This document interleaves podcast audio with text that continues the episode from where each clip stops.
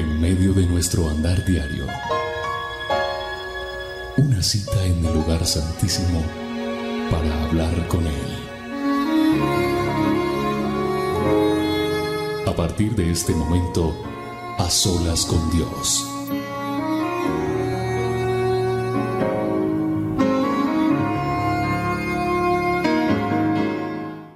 Hola a todos, bienvenidos a este A Solas con Dios. Soy William Arana, la voz de las dosis diarias y como siempre es un motivo de alegría estar acá, es motivo de amor, de, de esperanza, es motivo de consuelo, es motivo de testificar el poder de Dios, es motivo de dar gracias a Dios. Este tiempo siempre será un tiempo especial que Dios nos permite tener a ti y a mí, a cada uno de nosotros porque estamos reunidos en su nombre, glorificándole, exaltándole. Qué bueno ha sido Dios. Qué bueno es saber que yo puedo confiar en Él porque Él nos va a ayudar siempre. Qué bueno es tener esperanza y saber que en todo momento y en toda ocasión debo estar alerta en oración, como dice la palabra de Dios. La palabra de Dios nos reta, nos insta a cada uno de nosotros a buscarle. Nos insta a, a seguirle, nos insta a creerle a Él. Qué bueno es que tú y yo no desfallezcamos en creer a sus promesas. Qué bueno es que usted y yo hoy tengamos esta cita y hayamos sacado este tiempo para buscar a Dios. Qué bueno es que usted esté en ayuno, tal vez por una petición. Qué bueno es que, que nosotros hayamos escuchado testimonios de lo que Dios ya está respondiendo en muchas personas. Y qué bueno es estar en las solas con Dios. Esto nos vuelve personas más fuertes ante la adversidad. Cuando yo estoy a solas con Dios, soy una persona que puedo enfrentar el día a día. Cuando yo estoy a solas con Dios, soy una persona dispuesta a enfrentar cualquiera sea la situación, económica, política, de salud, física, yo no sé. La palabra de Dios en Efesios 6, 18 dice lo siguiente, escuchen bien, orad en todo tiempo en todo tiempo.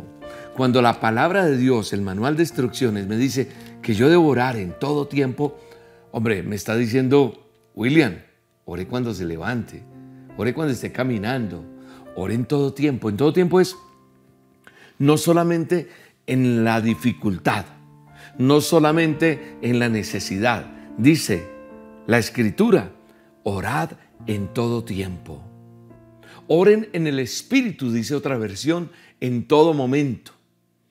Y en todo momento significa que si yo estoy pasándola bien, devorar.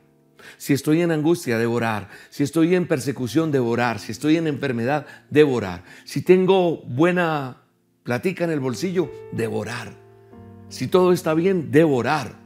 Yo no devorar solamente por una necesidad, sino que en mi vida es diaria la relación. En mi vida es en todo momento el orar y el tener esa relación con Dios. Y sigue diciendo la escritura ahí en Efesios 6:18, dice, con toda oración y súplica en el Espíritu y velada en ello con toda perseverancia y súplica por todos los santos.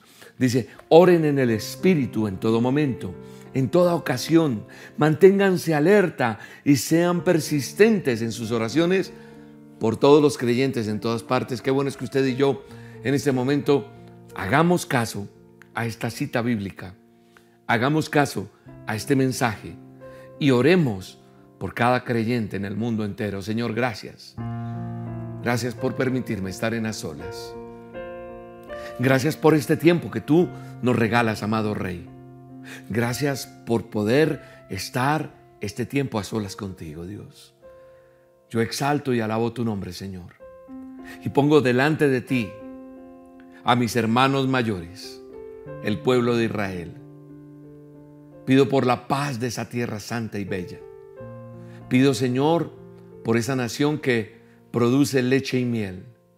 Pido por cada pastor en las naciones, pido por cada líder espiritual, pido por cada persona que cree en ti como Señor y Salvador. Hoy pido por cada hermano mío, como dice la palabra de Dios, por todos los creyentes en todas partes del mundo, como dice en Efesios 6:18, Señor, yo oro por cada creyente en cada parte del mundo, por aquel que cree en ti, por mis hermanos. Yo los bendigo en el nombre de Jesús. Dales fortaleza, aquellos que están pasando necesidad, aquellos que tienen opresión en sus pueblos por orden político, por guerras, aquel que tiene necesidad para poder seguir adelante predicando la, la, palabra, llevando las buenas nuevas. Yo oro por cada creyente, oro por mis hermanos, oro por cada uno de los que están conectados en este a solas con Dios, porque son creyentes, Señor. Yo oro en mi espíritu en todo momento y en toda ocasión. Cuando la Biblia me insta a orar en el espíritu, quiere decir que hay un tiempo en el cual yo puedo llegar en mi casa y tener un lugar donde yo ore pero también hay una oración en el Espíritu, que es cuando voy conduciendo, cuando voy caminando, y es esa comunión interna. Y voy orando por mi país, y voy orando por mis hermanos, y voy orando por, por ese familiar que necesita una oración, por ese amigo que necesita una oración, por ese, mm, eh, por ese país, por, por, los hermanos en todas partes del mundo. Decir, Señor, que el Evangelio se siga extendiendo en todas las naciones. Qué bueno es que tú y yo oremos y hagamos caso de lo que dice la palabra. Porque la oración es una conversación continua con Dios. Nunca termina. Eso es orar en el Espíritu. Una oración que no termina. Simplemente habla con Dios como lo harías con un amigo. Porque la gente a veces me dice, William, ¿cómo puedo yo orar? ¿Cómo yo puedo tener una oración, una permanente oración con Dios? Pues déjame decirte, que hablar con Dios es orar. Es como cuando tú te encuentras con alguien que tienes mucha confianza y te tomas un buen café o bueno, yo no sé, lo que tú quieras. A mí me encanta el café. Entonces, es hablar con Dios como lo haces con un amigo, como lo haces con ese papá amoroso. Esas personas que tienen una excelente relación con su papá, qué bendición tan linda es esa. Y puedes hablar con tu padre y cuando surge algo, tú vas y hablas con esa persona que amas, que quieres, que confías. Eso es orar como esa figura paterna, como esa figura especial a quien tú le puedes contar tus cosas. Entonces tal vez pasa un minuto, dos, y estás ahí hablando y hablando. Entonces se convierte en, esa, en ese tiempo especial entre dos personas. Una vez, hablando con alguien, me decías que la oración, me decía esta persona, para mí la oración es una respiración. Le dije, ¿cómo así? Me dijo, es como que dejo de respirar y muero. Si tú dejas de respirar, mueres o no. Yo dije, claro. Dijo, para mí la oración es, es una respiración espiritual. Y me pareció bonito y por eso lo traigo a memoria, porque, porque si yo no respiro, muero. Y nosotros como creyentes, si no oramos, morimos, tal vez no físicamente, pero sí espiritualmente. Es importante orar, orar. Uno no piensa en respirar, uno lo hace, ¿cierto? Uno respira porque si me pongo a pensar uno, ah, sí, uno respira, que sí estoy respirando. Pero uno camina, actúa, hace las cosas y va respirando. Uno no piensa en respirar, simplemente respira. De la misma manera, la oración debe volverse tan natural, tan natural, que ni siquiera pensamos, sino eso hace parte de mi vida. Tal vez hoy tengas que pensar en orar y por eso estás aquí en estas olas, porque alguien te dijo, métete ahí, mira que es bonito, mira que eso me ha traído paz, mira que he tenido respuestas, mira que Dios ha hecho cosas. Y puedes desarrollar el buen hábito de, encontrarnos en estas olas. Pero lo importante es que desarrolles el buen hábito de buscar a Dios siempre, de hablar con Dios siempre, el hábito de orar.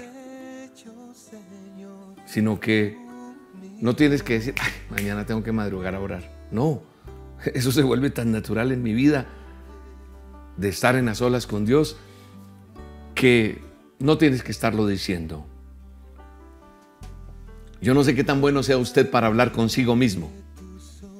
¿Usted sabe hablar con usted misma? ¿Con usted mismo? yo hablo mucho conmigo mismo. Es bueno hablar con uno mismo.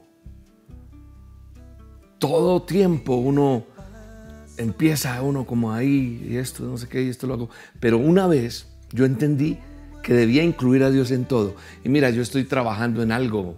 A mí me gusta hacer eh, obras manuales a veces, martillo por ahí. Ahora no lo hago tanto, pero siempre me ha gustado, hago mis cositas y en la casa me entretengo con, con muchos quehaceres. Pero cada vez que yo voy a hacer algo, incluyo a Dios en mi quehacer. Y mira esto, y es como si yo tuviera una persona ahí, y tal vez alguien que me vea dirá, este man es loco. Hoy en día es más aceptable, antes era más locura. porque hoy en día es más aceptable? Porque uno a veces está hablando por teléfono y uno ve la gente por ahí moviendo las manos y hablando. ah, no, tiene un teléfono, eh, está conectado con el teléfono, pero tiene unos audífonos chiquiticos por aquí uno ni le ve. Y uno a veces le contesta a una persona y no está hablando con uno. ¿No les pasa eso? A mí me ha pasado. O a veces yo estoy hablando y la gente me hace... Sí, el asunto es que es casi similar, como hablando con una persona que uno incluye. Empieza a hablar ya no más contigo mismo, no está mal que lo hagas. Cambia ese contigo mismo por hablar, como dice la escritura, orando en el Espíritu, en todo tiempo, en todo momento. Entonces, todo el tiempo, en lugar de de estar hablando contigo, ora continuamente, habla con Dios sobre lo que sea que te interese, con eso que estás haciendo, ¿qué opinas? Metemos esto aquí. Y entonces ya cuando te pegas el machucón, ya no dices la palabrota, sino dices, ay Dios mío, ayúdame. Ya te tienes ahí. Incluyes a Dios en eso que te dolió inclusive. No hace mucho tuve un pequeño accidente, me caí. Y caí de una altura que pudo haber terminado feo. Pero yo recuerdo que en el momento que me caí y caí de espalda hacia atrás, yo oré. Yo dije, Dios mío, cúbreme. Y caí. ¡Pa! Me raspé por acá. Aún queda un poquito la cicatriz, la pierna. Y el totazo fue duro, duro. Pero yo me acuerdo que solo lo único que decía era, Ah, Dios, gracias, tú vives, Padre, en el nombre de Jesús, guárdame. Empecé a orar, me tomé mi cabeza lloraba ahí en el piso. Estaba solo, no tenía el teléfono conmigo, en caso de una emergencia, ¿no? Pero sí tenía la línea de emergencia activa y era mi oración con Dios. Y Dios me cubrió en ese momento. ¿Sabe? Yo me levanté y casi me desmayo. Tuve un momento, ¡fum! El golpe fue duro. Fue hace poco. Y, yo recuerdo que, que yo vi cómo Dios me protegió en ese momento, me guardó, porque yo miro de dónde me caí yo dije, Dios mío, es altísimo. Había podido terminar mal. Al otro, al segundo, tercer día, mm, como dicen por ahí las mamás, magullado, magullado. O sea, el dolor en, la espalda y la tensión del, del, cuerpo, ¿no? Las uñas, me salió un poquito de sangre porque alcancé a agarrarme de cosas, pero caí. Eh, me dolía el cuerpo a los dos, tres días harto. Me mandé a revisar. Estoy bien, gracias a Dios. Pero yo estoy agradecido con Dios de esa relación permanente. En otra oportunidad tal vez yo no hubiera dicho, sangre de Cristo, cúbreme, o Señor, por favor, guárdame lo que pasó. Yo recuerdo que yo. Tal vez uno hubiera dicho una palabrota. ¿Quién sabe qué hubiera dicho? ¿Qué dices tú cuando te machucas? ¿Qué dices tú cuando te golpeas? ¿Qué dices tú cuando recibes una mala noticia? Entonces, tener una intimidad con Dios y orar en el Espíritu hace que mi vocabulario cambie y yo confiese palabras de oración en todo tiempo. Y en lugar de hablar maldad, mezquindad, en lugar de hablar cosas negativas, continuamente hablo con Dios sobre lo que me interesa, sobre tener en momentos ahí a mis hijos, a la gente que escucha las dosis. Yo incluyo en mi oración en el Espíritu a cada persona que va a ver en las olas con Dios. Yo incluyo en mi oración en cada momento. Hablo con Dios de, de cualquier cosa que esté pasando, por pequeña que sea. Y he visto la mano de Dios en mi vida, aún en detalles mínimos. Porque Él obra de manera que yo estoy alerta, como dice la Escritura, orando ¿Sabes qué significa hablar con Dios? Significa que, que mi relación crece, que mi confianza crece. El Espíritu Santo te va a dirigir. En la medida que tú lo hagas, te va a dirigir a hacerlo, a no parar. Y según te dirige el Espíritu, cuando Dios te ponga algo, ora por eso que sientes. Activa eso en ti porque Dios quiere que en el mundo entero muchos estemos orando en el Espíritu. Y Dios va a traer respuestas a tu vida y te vas a dar cuenta lo interesante que es esto. Tal vez estés pensando que a menudo no tienes ganas de orar y no te voy a criticar porque no tengas ganas de orar. Porque a lo mejor no sabes qué decir. Pero tal vez si no tienes ganas de orar, significa que, que de pronto te está haciendo falta tener esa relación en el Espíritu. Cuando uno no tiene ganas de orar es porque se desconectó. Y entonces se muere espiritualmente. ¿Te acuerdas lo que te dije hace un minuto? El amigo que me dijo que para él orar era como respirar. Entonces que se vuelva ese hábito bonito, hermoso. Dios ya sabe todo en tu vida. Dios está interesado en ti, Dios está interesado en mí. Y solo quiere que nosotros le hablemos como ese Padre que siempre soñamos tener o que tal vez lo tienes. Ese Padre que anhelas. Ese Padre también que anhela que sus hijos les hablen. Mantengamos una conversación correcta con Dios cada día en el Espíritu, sin hacer tanta bulla, sin mostrarle a los demás que oramos. No. Hablemos con Él sobre lo que estamos sintiendo. Mira, yo he estado en momentos de peligro en la calle. Y esa oración interna, permanente, ha hecho que el peligro se aleje de mi vida. Eso funciona, amigos. El ángel de Jehová se activa de una manera sobrenatural. Habla con Él sobre eso que tú estás sintiendo. Dile, papá, aquí estoy. En este momento tú que estás allí, dile, Señor, acá estoy con mi necesidad, con mi debilidad, con mi derrota tal vez. Pero también aquí hay personas con alegrías, con logros, con testimonios. No necesariamente buscamos a Dios porque estamos mal, tenemos que aprender a buscar en todo tiempo, como dice la Escritura, en todo tiempo, en todo momento, decirle hoy, Señor, gracias, gracias porque aquí estoy y tú eres mi amigo fiel. Gracias Espíritu Santo. Hoy en el nombre de Jesús estoy colocando la vida de cada persona que me está viendo, que me está escuchando, para que le coloquen delante del trono del Rey sus peticiones, su oración. Dile, Señor, enséñame a orar en el Espíritu. En todo momento, enséñame a tener intimidad contigo cada día. Enséñame a mantenerme alerta, a ser persistente, como dice tu palabra, a orar por las necesidades de los otros, a entender el problema que puede vivir otra persona y como no es a mí no me compete, no, enséñame a meterme en los zapatos de los demás espiritualmente hablando para ayudar a llevar una carga que lleva una persona que tal vez ni conozco.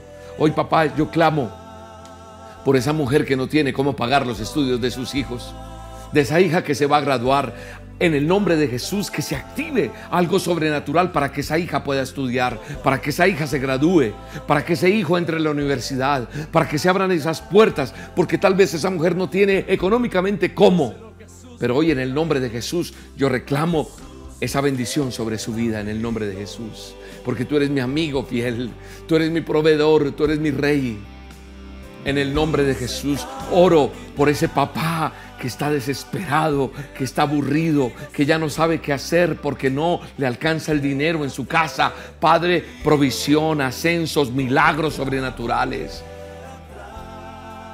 Hoy en el nombre de Jesús clamo a ti por ese hombre que está a punto de dejar su casa, su hogar, por infidelidad. En el nombre de Jesús, corta ya eso en el nombre de Jesús. Reprendo al enemigo que viene a devorar, a quitar, a romper el corazón de esa mamá, el corazón de esos hijos. Y en el nombre de Jesús declaro que se va esa mujer que ha venido a intrometerse en ese hogar y en el nombre de Jesús, toda infidelidad de él o de ella en el nombre de Jesús es rota por la sangre de Cristo.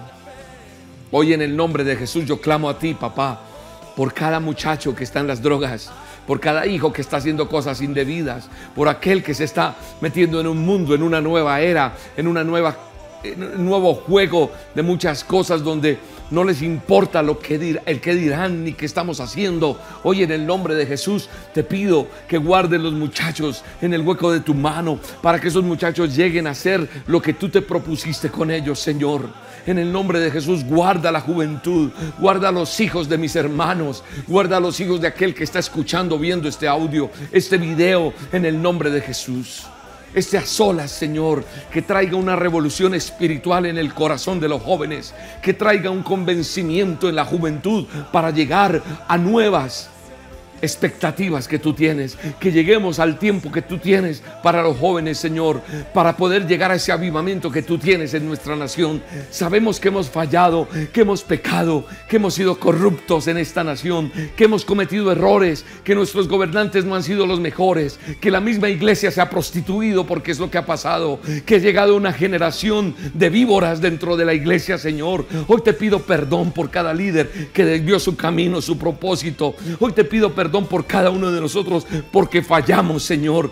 Ten misericordia de Colombia, ten misericordia de las naciones, ten misericordia de Venezuela, ten misericordia de Latinoamérica, ten misericordia de Estados Unidos, ten misericordia de Ucrania, de Rusia, ten misericordia de nuestros países, Señor. Ten misericordia, Señor, y te pedimos perdón y que tu avivamiento llegue, que nosotros podamos predicar tu palabra, que no paremos, Señor, que podamos decirle al, enfermo, levántate en el nombre de Jesús. Hoy, Padre, hay personas en un hospital, hoy hay personas en una cárcel, hoy hay personas que están en su casa pero están en depresión, hoy hay personas que no quieren vivir. Hoy te pido que tu manto venga y caiga sobre cada uno y haya sanidad en los huesos, en la sangre, en las células, esos tumores desaparezcan, esos diagnósticos médicos se vayan Hoy en el nombre de Jesús, haz una cirugía nueva, Señor, en cada vida. Hoy te pido por aquel que está preso. Hoy te pido, Señor, porque haya justicia tuya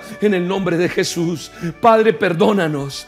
Perdónanos porque no sabemos a veces lo que hacemos. Te pedimos perdón y levántanos y llévanos a un nuevo tiempo contigo en el nombre de Jesús.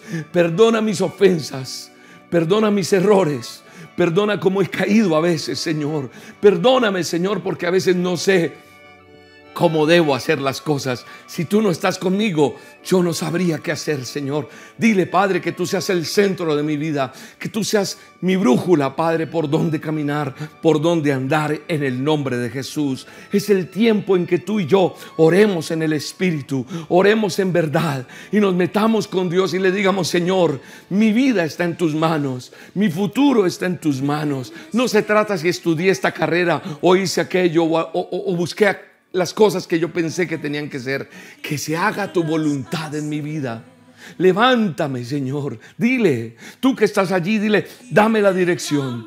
Yo creo en el nombre de Jesús que en medio de todo lo que Dios está poniendo en mi espíritu para decir, está sucediendo en tu vida. En el nombre de Jesús. Yo veo gente sana en el nombre de Jesús en este momento. Yo veo gente en una cama levantándose en el nombre de Jesús. Yo veo al quebrado económicamente levantándose su empresa. Yo veo que a pesar del pronóstico y el diagnóstico o el panorama, Dios tiene la última palabra para tu vida por encima de todo. En el nombre de Jesús.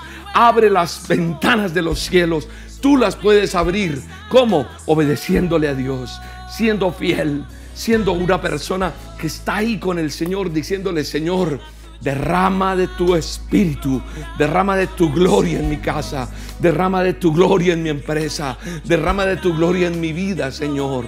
Y viene una nueva unción. Padre, hoy hay vidas ayunando por muchas necesidades. En el nombre de Jesús, levántate resplandece porque ha llegado el tiempo de la gloria de Dios. Gracias Señor porque hay un nuevo tiempo en que tú nos colocas. Y este nuevo tiempo, después de todo lo que hemos vivido, tú nos das la opción de seguir adelante. Y mientras yo respire, Señor, seguiré predicando tu palabra. seguiré haciendo una dosis, seguiré haciendo unas olas. Padre, ayúdame, dame las fuerzas, dame el aliento, dame el sustento. Dame la motivación cada día de buscar tu rostro. Padre, que no me acomode yo en la satisfacción, que yo no me ponga en la comodidad, sino que te busque en espíritu y en verdad. Que ese sea también tu ruego. Señor, que yo no me conforme porque allá llegó la solución a mi vida y me olvido de ti. No, sino yo te busco todos los días. Vamos a buscar a Dios de una manera real, de una manera continua esperando en la respuesta de Dios. Porque aquellos que todavía luchan cada día es los que están creyendo lo que dice la palabra de Dios. Cuando Él dice, esperen en mí. Cuando tú y yo creemos en Dios, esperamos en Él y seguimos. Hay que permanecer en Dios. Hay que permanecer día y noche. En las buenas y en las malas. En todo tiempo vamos a permanecer en Dios. En todo tiempo vamos a permanecer. Gloria a Dios. Jesús no nos dice que permanezcamos, pero sí que, que seamos honestos, que seamos fieles y verdaderos. Mira, yo estaba leyendo en estos días en la palabra de Dios respecto a, cuando Jesús les dice que, que alisten una barca y aquellos que están luchando todavía y que Dios ha, tocado de una manera especial en lo que llevamos en este sol, en estas olas, dile Señor, háblame y dame una respuesta a esto que estoy sintiendo en mi corazón. Y escúchame bien, el Señor está diciendo, esperen en mí, no esperen en otra, en otra cosa, en otra circunstancia. Tal vez hay personas esperando unos papeles, tal vez alguien está esperando económicamente algo, tal vez las noticias no son alentadoras para muchos, pero el Señor dice, esperen en mí. Jesús está hablando con su pueblo y en la Biblia dice que todos perseveraban unánimes en oración y ruego. En Marcos capítulo 3, verso 9. Quiero que busquemos Marcos, capítulo 3, verso 9. Jesús está enseñando y está sanando permanentemente, enseña y sana. Pero dice el verso, el verso 9 que como había tanta gente, Jesús les pide a sus discípulos que preparen una barca para que la gente no lo apriete. Y cuando yo me pongo a pensar en esa barca, hoy en día no tenemos una barca o donde yo, yo estoy, esta sería mi barca, respetando lo que es Jesús. Yo no me creo Jesús, ¿ok? Quiero, quiero dejar claro. Pero la barca representó ese, esa tarima, ese lugar donde Él se paró a predicar. Y Jesús les dice, mire, yo necesito una barca. Cuando yo tuve la oportunidad de ir a Israel, a Tierra Amada, a Tierra Santa, y estuve en la Galilea. Yo me quedé mirando barcas y yo decía, Jesús, ¿dónde estuviste aquí o aquí? Y uno como que quiere estar en ese momento, ¿verdad? En, en Galilea hay muchas barquitas de la época que las han hecho, las han construido de esa manera como para uno sentirse en esa época. Y yo miraba en la Galilea y esta cita de Marcos 3.9 dice que había tanta gente que Jesús le pide a sus discípulos, hey, hay tanta gente, se está golpando tanta gente porque él estaba predicando, sanando y, y, milagros. Entonces le acomodan una barca que dé cerca, como a la playa ahí, que hay en ese lugar. Y entonces Jesús estaba hablando desde esa playita allí de la Galilea y le dijo a los discípulos que esa barca siempre estuviera lista. La barca continuamente estaba lista. Y asimismo los discípulos, o sea, esa barca funcionó muchas veces, representó muchas cosas. Todos estos, dice la escritura, ellos perseveraban unánimes en la oración. Estábamos hablando lo importante que es la oración, ¿verdad? Y ellos perseveraban en la oración, dice la Biblia, en oración y ruego y sabes, cuando uno lee Marcos, y acabo de decirte una cita bíblica, investiga un poco Marcos, lee, lee más para que aprendas. Yo en una sola no alcanzo a explicarte todo, ni en una prédica, ni en una dosis. Pero quiero que leas, cuando ellos perseveraban unánimes en oración y ruego, yo miro que en Marcos emplea la misma palabra griega que se traduce aquí en perseverar y que significa también continuamente. Perseverar es continuamente. Él, él describió una barca que flotaba sobre el agua mientras esperaban a Jesús. Y lo que leí ahorita en Marcos 3.9, ellos se mantenían listos, oraban. Miremos esta cita bíblica. Vamos al libro de los Hechos. Y, miremos lo que dice acá la palabra de Dios. En Hechos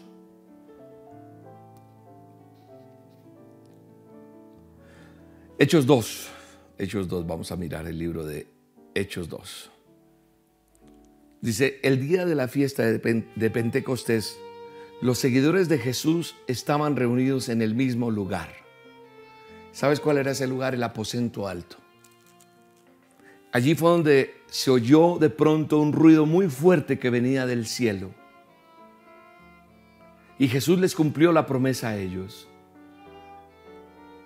Ese fuerte, venía del, ese fuerte viento venía del cielo y parecía un estruendo de una tormenta y retumbó por todo el salón. Y dice que luego vieron algo que, parecido como a llamas de fuego que se colocaba sobre cada uno de ellos. Y esto que se colocaba sobre cada uno de ellos era el Espíritu Santo.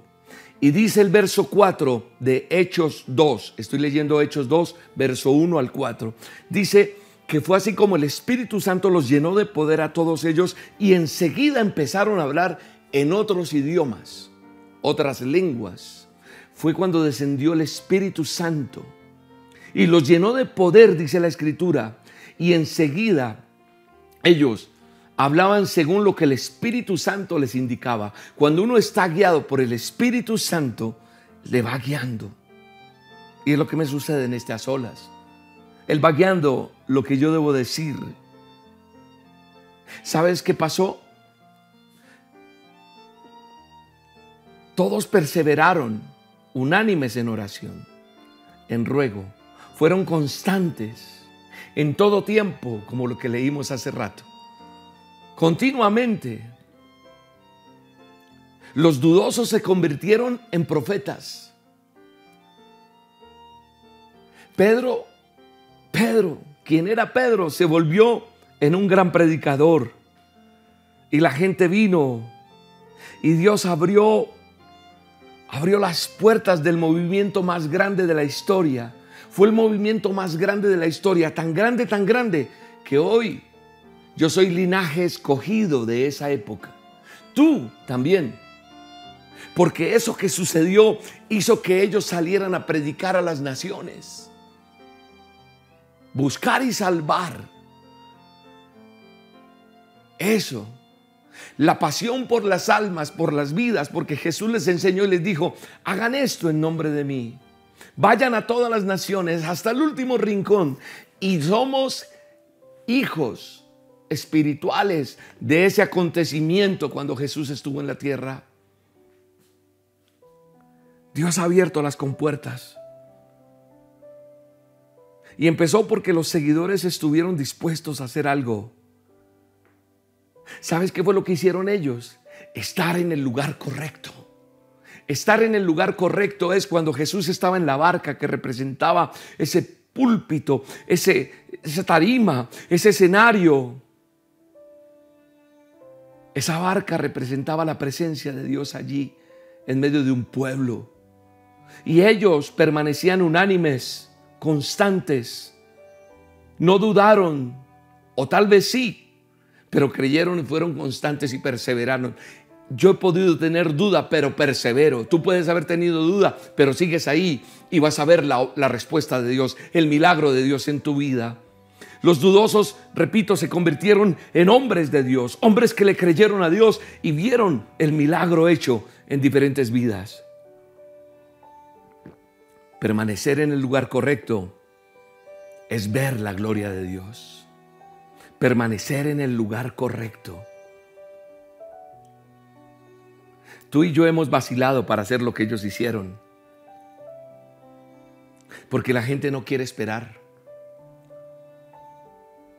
La gente no tiene tiempo. La gente me dice, y lo digo con respeto, a mí me encantan tus dosis porque son así, cinco minutos ya y ya. Porque todo lo queremos express, ya. Uno se echa la pena con tan solo pensarlo.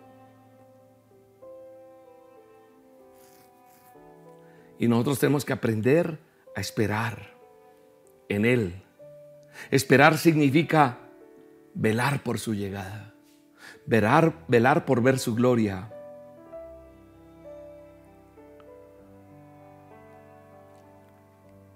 Yo estoy esperando y le pido a Dios poderlo ver cuando venga por su iglesia, por su pueblo, por mí. Perdóname que me mencione, pero yo anhelo ver la llegada de Jesús a esa promesa que nos hizo. Yo quiero y anhelo ser encontrado por Él.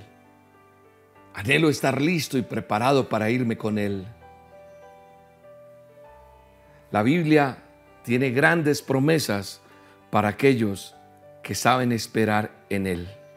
Y hoy hay una promesa aquí para ti que estás esperando una respuesta de Dios. Mira lo que dice la escritura en Isaías, en el libro de Isaías. Isaías 40, 31 dice, los que confían en Dios siempre tendrán nuevas fuerzas. Hay veces podrás sentirte que no puedes más, pero como confías en Dios, va a darte nuevas fuerzas, te va a ayudar a pesar de todo. Dice que, podrás volar como las águilas que podremos caminar sin cansarnos y correr sin fatigarnos. Eso dice la escritura para aquellos que confiamos. Grandes promesas vienen para aquellos que saben esperar. Aquellos que todavía luchan, Dios está diciendo, esperen en mí. Esperar en Dios no es fácil. Pero, tenemos que ser persistentes a esperar lo que Dios está indicándonos a nosotros. Él no nos está diciendo, como le dijo a los discípulos, esperen aquí y recibieron eso. Hoy nos está diciendo, permanezcan en mí. Seamos honestos. Eso es permanecer en Dios. Seamos fieles. Eso es permanecer en Dios. Seamos verdaderos.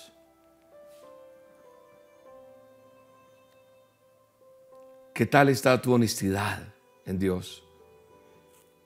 ¿Qué tal está esa perseverancia tuya en las cosas de Dios? ¿Estás siendo fiel? ¿Estás siendo esa persona que perseveras día y noche a pesar de? ¿O estás de pataleta con Dios? Dices, yo no quiero nada más porque yo le pedí esto y no me lo dio nada que me responde. Nosotros tenemos que permanecer.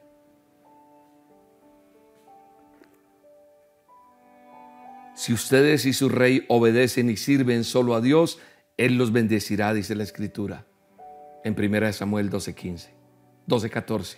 Pero el 12:15 dice, si no obedecen, entonces los castigará. Los, los va a castigar como hizo con los antepasados.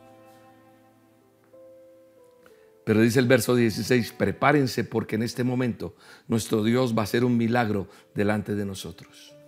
Aquel que es fiel, aquel que permanece, aquel que no se rinde, aquel que le ha creído a Dios, prepárese porque va a recibir una respuesta de Dios, un milagro grande que pasará de boca en boca, donde la gente dirá, tremendo lo que Dios hizo allí. Prepárese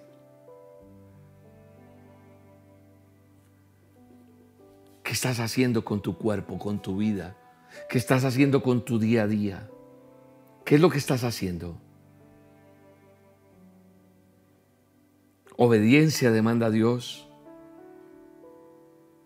Esperar en el lugar correcto es mantener una buena relación con, con las personas que me rodean. Dios no quiere que contiendas. Es que no me aguanto ese vecino. Es que no me aguanto este compañero de trabajo. Es que no me aguanto este hermanito. Dios no quiere que contiendas.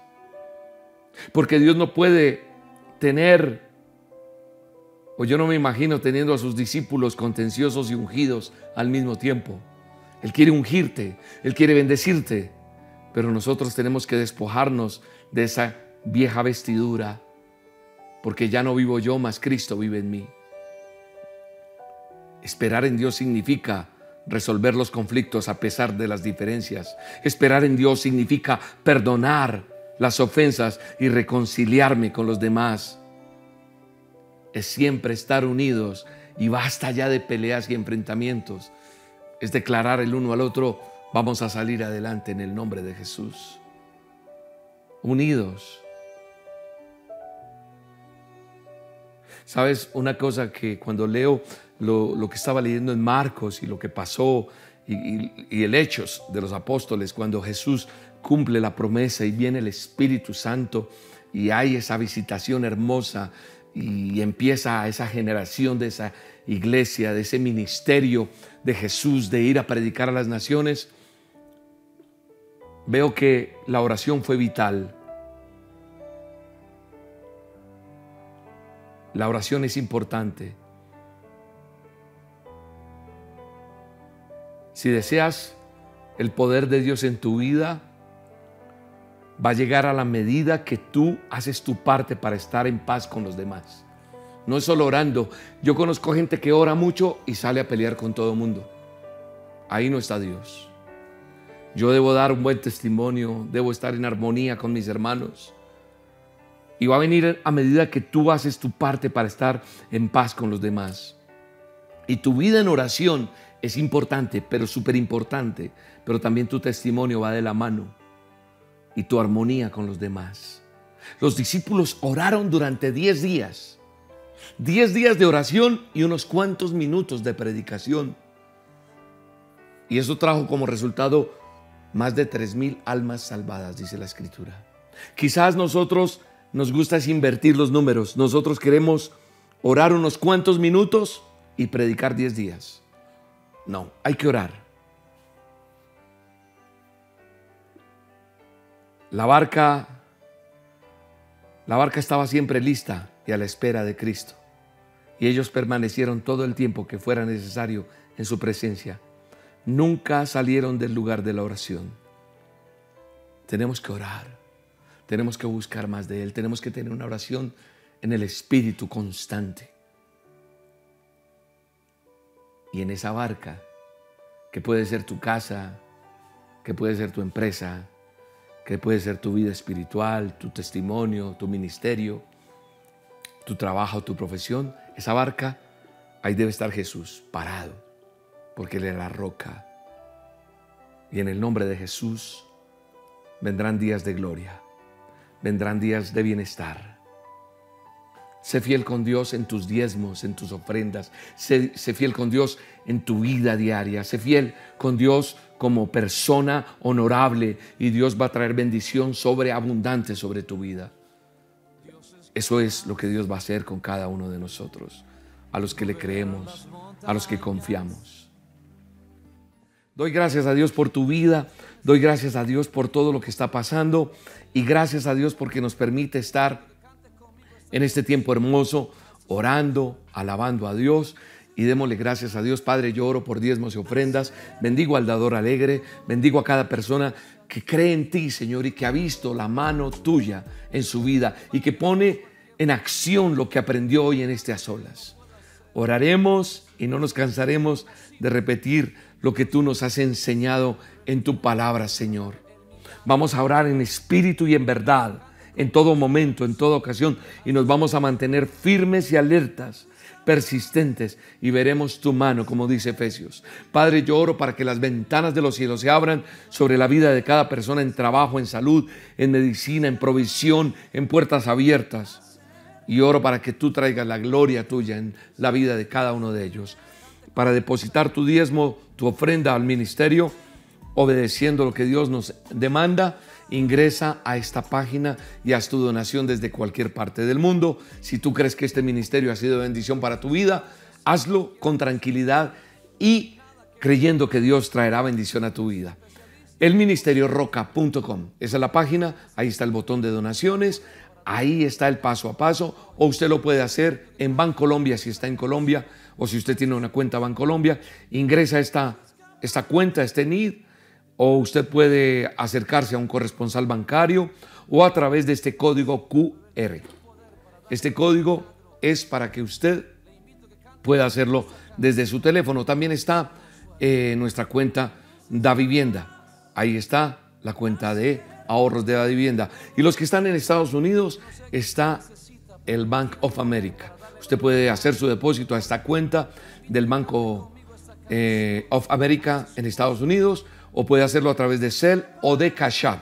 Ahí están las aplicaciones en Celes, donaciones USA, arroba el ministerio roca.com y Cash App, ahí está. Al final de este video va a escuchar usted un indicativo de cómo hacer cada paso. Está nuestra línea de atención disponible para oración, para consejería es gratuita. Usted puede pedir oración, consejería o lo que solicite. Muy bien y presten mucha atención porque este próximo 24 de diciembre va a caer domingo. Así que por ser 24 de diciembre es una fecha especial para muchos de nosotros. No vamos a tener nuestra transmisión a las 9 de la mañana como es habitual del Ministerio Roca. No, vamos a tener nuestra cena Acción de Gracias Altar Familiar. Por eso la transmisión será a las 8 de la noche por nuestros canales, por nuestro canal de YouTube y nuestras redes sociales como Facebook, para que usted se conecte. Sí, a través del ministerio nosotros tenemos nuestra cena Acción de Gracias Altar Familiar. La venimos haciendo hace 16 años. Muchos de los que me están escuchando hoy saben de qué estoy hablando, porque la han hecho con nosotros. Si no la has hecho nunca, separa esta fecha y acompáñanos a las 8 de la noche. Será una horita bien especial donde compartimos con las familias, donde damos un mensaje de esperanza, de amor, donde oramos por el trabajo, por las familias, por los hijos, por la provisión, por la salud. Así que conéctate a las 8 de la noche en donde te encuentres con tu familia. Si estás de paseo, si estás en casa, saquen este tiempito porque va a ser algo muy, muy especial. En estos días les voy a dar más detalles de qué elementos necesitamos para esa cena Acción de Gracias Altar Familiar. Así que hoy lanzamos oficialmente esta actividad que es nuestra actividad, tuya y mía, tuya y de todo el ministerio. Somos el Ministerio Roca Pasión por las Almas. De hecho, les tengo una sorpresa muy linda que en estos días la voy a poner a través de las dosis y en los demás a solas para que nosotros todos estemos listos a esta actividad maravillosa que es el lanzamiento de la cena Acción de Gracias Altar Familiar Ministerio Roca. 24 de diciembre, agéndate. Te mando un abrazo, te bendigo y doy gracias a Dios por tu vida. Espero estés orando por mí, porque las oraciones que tú haces me ayudan mucho. Dios responde y me fortalece. Y yo estaré orando por ti. Hasta la próxima y que Dios te bendiga. En el Ministerio Roca tenemos varias opciones para facilitar tu donación. Gracias a tu aporte, seguiremos trabajando para extender el reino de Dios. Puedes donar desde cualquier parte del mundo ingresando a nuestra página web www.elministerioroca.com. Desde Colombia puedes hacerlo a través de la aplicación o la sucursal virtual Bancolombia. Nuestra cuenta de ahorros 963 000 10 544. El NID de la Iglesia El Ministerio Roca es 901-243-709. Número de convenio 10972. Si lo prefieres, puedes hacer tu donación en un corresponsal bancario Bancolombia teniendo en cuenta los siguientes datos. Número de convenio 86958. Cuenta de ahorros 963 000 10 544. Recuerda que la referencia es tu número de cédula. O lo puedes hacer fácilmente escaneando nuestro código QR.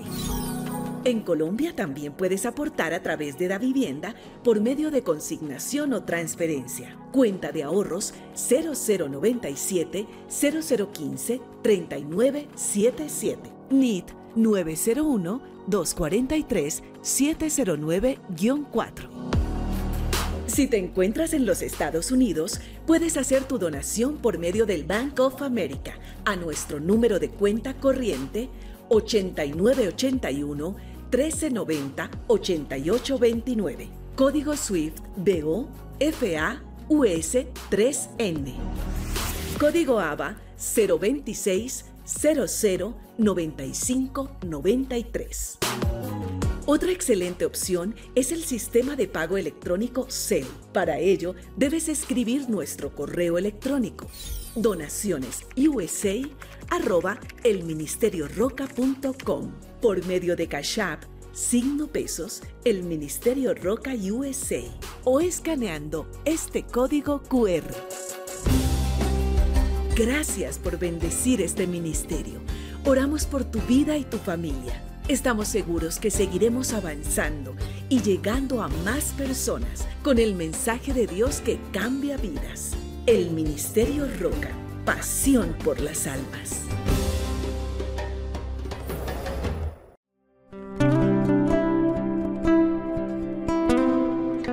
Muchísimas gracias, Roca, en cuanto a dosis. Me la envían desde hace cinco años que llegué a Chile. Fiel seguidor de ustedes. Gracias por ser mi compañía. Yo no tengo familia colombiana acá. Eh, yo creo que es la mejor manera de estar conectada con Dios. Muchas gracias. Un abrazo. Los amo en el amor de Cristo Jesús. Shalom.